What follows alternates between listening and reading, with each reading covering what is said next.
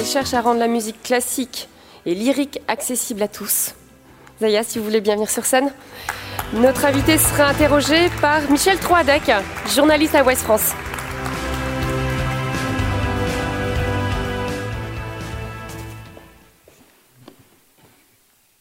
Bonjour. Bonjour. Alors je crois qu'on va commencer par un film, Zaya, c'est bien ça? Bah écoutez, avec plaisir. C'est vous qui nous avez amené ce film pour, vous, pour nous montrer un peu votre travail, en tout cas en, un tout petit résumé, c'est bien ça? Oui, en effet, c'est quelques, voilà, quelques notes de musique, puisque pour des raisons évidentes de place, je n'ai pas pu venir avec l'orchestre symphonique. Donc je voulais quand même vous faire partager quelques notes euh, voilà, avant qu'on puisse échanger ensemble. Est-ce qu'on est, qu'on est calé? C'est parti.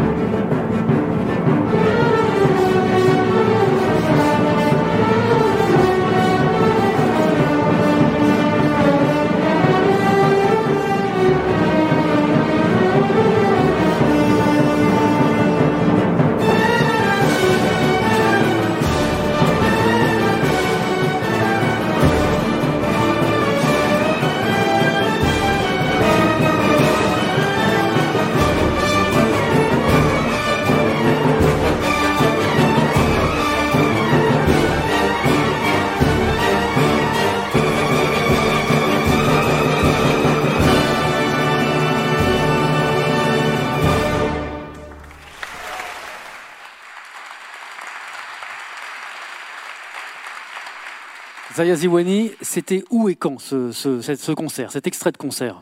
Alors c'était à la Cité de la musique de Paris, voilà, en 2014, voilà, et euh, avec l'orchestre symphonique Divertimento que j'ai euh, créé il y a maintenant 20 ans. 20 ans déjà. Voilà, tout à fait. D'accord, ok.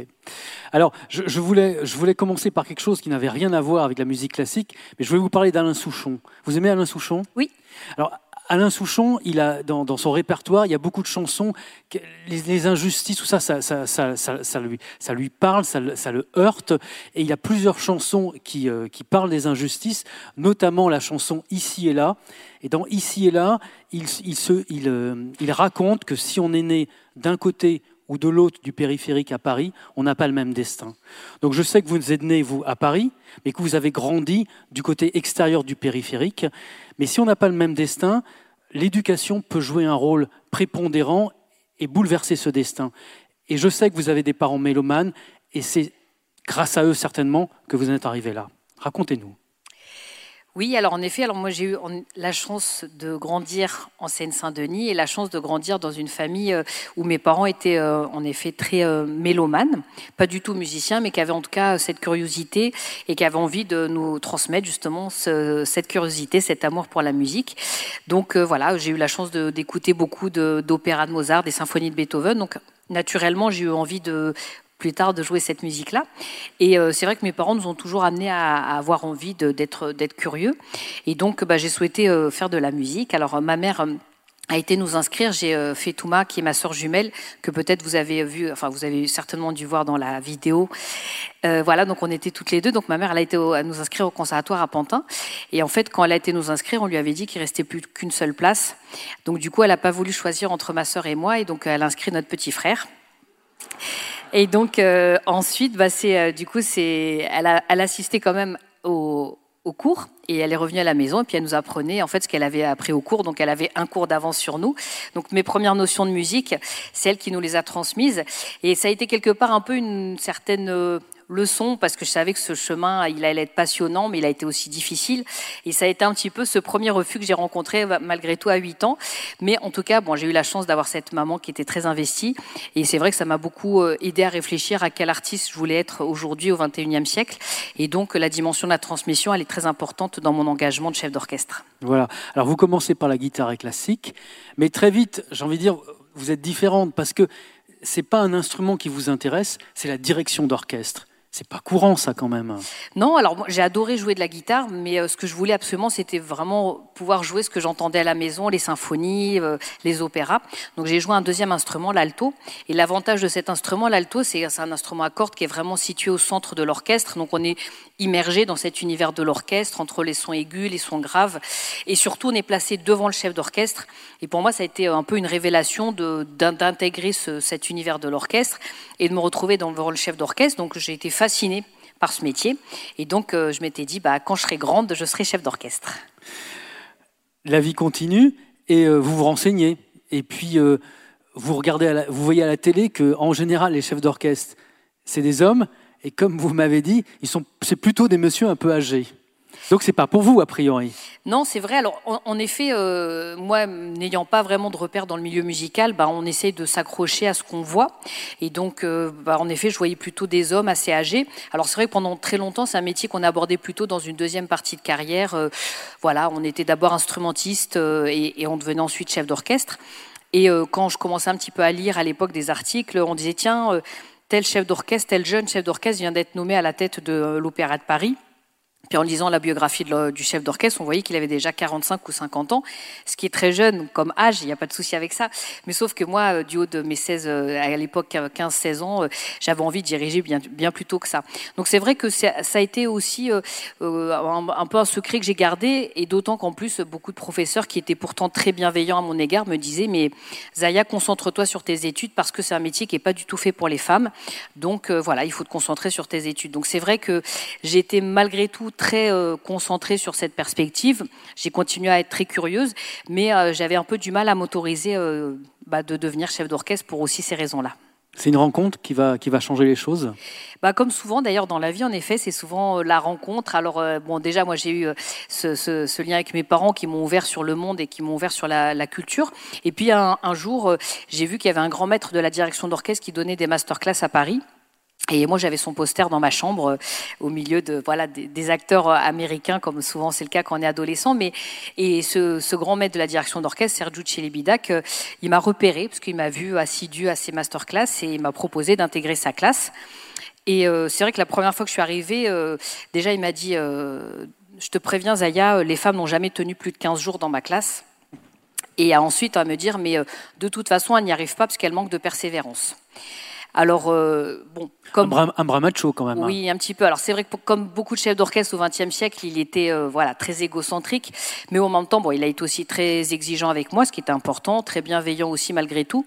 Et surtout, il voulait m'alerter de la difficulté de ce chemin, non pas parce que j'étais juste simplement une femme, mais aussi parce que bah, c'est un milieu qui est très, euh, voilà, qui est à la fois très passionnant, très captivant, mais qui est aussi parfois très conservateur. Et donc, il y a encore quelques 20, 20 ans, 25 ans, il y a des orchestres en Europe où les femmes étaient interdites.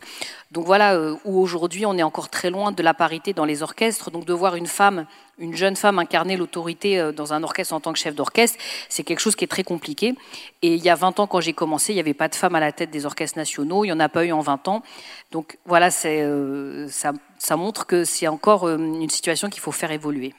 Quand vous êtes prête donc à être chef d'orchestre, alors qu'est-ce qu'on fait? Il faut trouver un orchestre qui, euh, euh, qui vous demande à la direction. En même temps, vous ne prenez pas le même chemin, vous aimez bien la difficulté, vous allez créer votre orchestre. Oui, alors euh, bah, cette belle rencontre avec Sergio Celibidac, elle a été très importante pour moi puisque c'est lui qui m'a formé. Donc euh, j'ai eu la chance de suivre ses cours euh, un peu plus de 15 jours et, donc pendant deux ans. Ça a été une belle, voilà, une très belle expérience. Je suis sortie de cette expérience-là, voilà, outillée, mais en même temps on n'est pas chef d'orchestre si on dirige pas. Et, et en regardant autour de moi, je voyais en effet pas de femmes à la tête des orchestres nationaux, pas de jeunes. Et, moi-même, ayant grandi en Seine-Saint-Denis, j'ai grandi aussi dans ma double culture française et algérienne voilà, j'avais, j'étais jeune, euh, j'étais une femme, j'avais plein d'idées aussi que j'avais envie de développer. Et quand on est chef d'orchestre et qu'on veut développer ses idées, il faut pouvoir être directeur musical, directrice musicale d'un ensemble. Et je voyais que ça serait très compliqué euh, de, euh, voilà, de, le devenir à 18 ans, à 20 ans. Et donc je me suis dit, bah écoute Zaya, c'est peut-être le moment de pouvoir euh, créer toi-même tes propres opportunités. Alors euh, entre-temps, j'avais gagné un concours international qui m'a permis d'être un peu visible et surtout bah, ensuite euh, d'avoir des invitations à aller dans des festivals. Mais comme bah, justement, je n'étais pas à la tête d'un orchestre, on m'invitait mais je pouvais pas y aller parce que j'avais pas d'orchestre. Donc je me suis dit, bah, ça serait peut-être le moment d'en créer un. Et donc c'est comme ça qu'il y a 20 ans, j'ai créé l'orchestre Divertimento pour, voilà, pour pouvoir montrer que c'était possible de diriger pour une jeune femme et aussi bah, pour développer toutes les idées que j'avais envie de développer euh, dans la musique et faire changer ce, milieu. Et en plus, vous décidez de le créer bah, sur votre territoire. C'est là qu'on revient à notre notion de territoire. Vous ne le créez pas à Paris, où il y a déjà beaucoup d'orchestres, mais vous, vous, vous allez à Pantin, à Stein, enfin, où, vous êtes, où vous habitez. Bah oui, parce qu'en effet, euh, moi cette expérience personnelle, elle m'a beaucoup apprise et donc euh, euh, quand j'étais petite, mes parents nous emmenaient voir des beaux concerts dans Paris et j'étais très contente de ça, mais j'avais toujours un petit peu ce sentiment d'injustice de me dire mais pourquoi dans le département où j'ai grandi, où je vis, pourquoi il n'y a pas de concert Et en effet, bah, quand j'ai créé cet orchestre il y a, il y a 20 ans, moi j'avais 20 ans, j'avais pas de moyens, pas de réseau. Euh, donc, euh, quand vous êtes en région parisienne où il y a déjà beaucoup d'orchestres nationaux, il y a tous les orchestres internationaux qui viennent s'y produire. Si vous proposez le même projet que tout le monde, bah, vous n'avez aucune chance d'y arriver. Donc, moi, je me suis dit, bah, tiens, Zaya, appuie-toi sur ton expérience. Et c'est vrai que bah, ce département où j'ai grandi, qui est très riche, qui est très dynamique, qui a aussi ses réalités qui sont compliquées, et bah, je me suis dit, euh, la place de la culture, ça a du sens d'installer cet orchestre. Donc, le premier choix, moi, je voulais que cet orchestre, il ait aussi son identité donner du sens à cet engagement.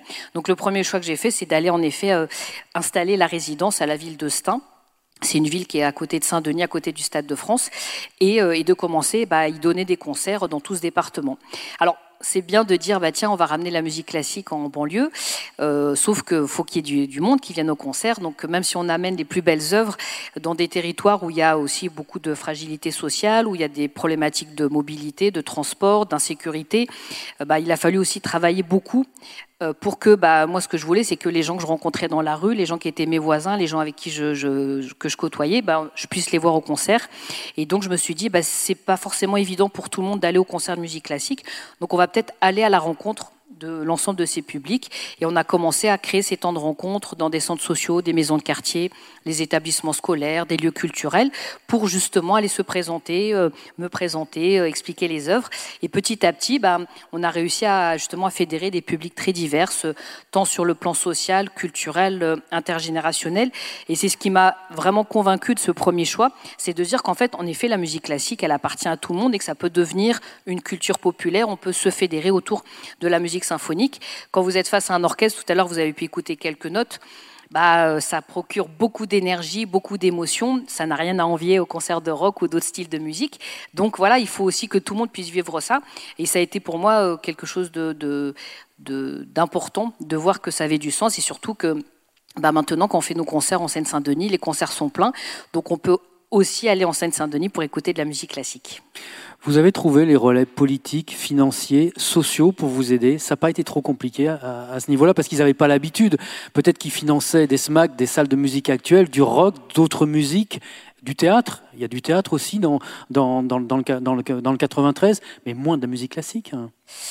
Alors, en effet, c'était loin d'être une évidence, et malheureusement, ça, ça l'est toujours pas encore aujourd'hui, même si euh, les discours euh, politiques ont changé, même si le milieu musical a aussi changé. Mais c'est vrai que euh, la musique classique, avec ce qu'elle peut représenter comme, comme excellence, bah, parfois on a du mal à se dire qu'elle peut vivre aussi dans des territoires urbains, dans des territoires ruraux.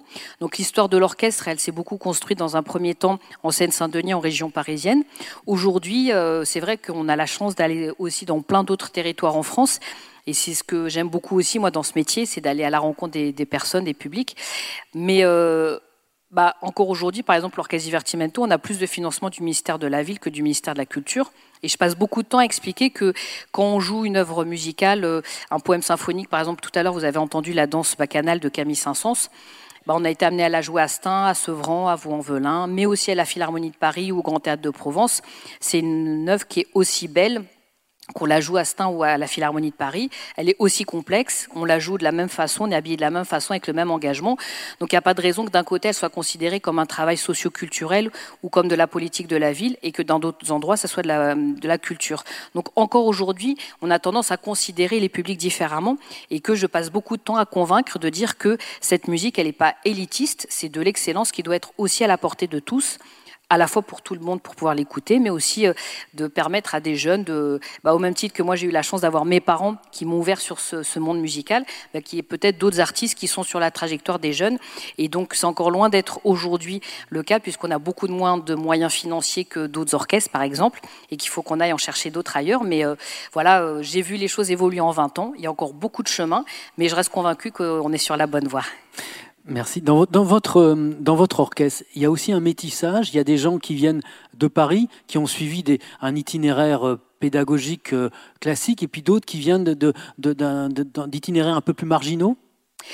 Alors, en effet, c'est un vrai sujet quand j'ai souhaité euh, créer cet orchestre, et encore aujourd'hui, parce que bah, euh, voilà, demain, on va jouer en, dans la campagne en Moselle. On a joué au Théâtre des Champs-Élysées il y a deux jours, à l'Opéra de Paris il y a, il y a dix jours.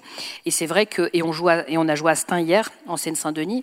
Et moi, je souhaite avoir des musiciens qui vont s'engager de la même façon partout. Alors, ça peut paraître comme ça d'une évidence, mais c'est pas forcément évident dans un milieu musical où souvent on a été formé et où euh, bah, il y a des habitudes qui se sont ancrées avec euh, d'un côté ceux qui jouent du classique et ceux qui jouent d'autres styles de musique. Il y a les grands artistes qui jouent dans les grandes salles et puis il y a les autres qui jouent dans des salles à dimension locale. Il y a ceux qui sont artistes et puis ceux qui n'ont pas trop réussi du coup qui enseignent. Moi au contraire, moi je voulais vraiment balayer toutes ces lignes-là et ce qui pouvait paraître peut-être dévalorisant à un moment donné, en faire une force. Et moi je souhaitais avoir des musiciens qui soient très engagés, de très bons musiciens d'orchestre, mais qui soient aussi en capacité d'apporter d'autres choses. Et par exemple, dans la musique que vous avez entendue tout à l'heure, c'est une musique de Camille Saint-Saëns. Et Camille Saint-Saëns a beaucoup vécu en Algérie, par exemple. Donc, la, la mélodie un petit peu orientale qu'on entend à la fin, c'est en fait une mélodie qui appartient à la culture musicale classique d'Algérie. Et euh, il y a beaucoup de liens qui, sont, qui se font avec euh, la musique symphonique et d'autres cultures du monde. Et c'est ça, en fait, le message que je, que je veux aussi faire passer dans, dans mon engagement artistique, c'est de dire, bah, notre musique, notre patrimoine musical français, européen, il s'est aussi construit avec la rencontre avec d'autres cultures du monde, avec d'autres arts aussi. Et moi, j'ai besoin d'avoir des musiciens qui soient aussi capables, soit de se remettre en question, soit aussi d'avoir des spécialités dans d'autres styles de musique. Donc, il y en a qui sont spécialisés dans les musiques arabes, d'autres dans les musiques de jazz, d'autres dans la pédagogie. Ce qui fait que ce projet très quelque part atypique et qui, prend plusieurs formes, on est en capacité de le, porter en interne parce que j'ai ces musiciens-là qui ne viennent pas uniquement parce qu'ils sont très bons techniquement, mais qu'ils ont aussi cet, cet engagement-là. On va aussi souvent jouer en milieu carcéral. Par exemple, bon, bah voilà, c'est des circonstances qui sont assez particulières. il faut avoir des musiciens qui, qui, qui, aient cet engagement-là. Donc oui, en effet, dans l'orchestre, il y a des musiciens qui ont des parcours différents.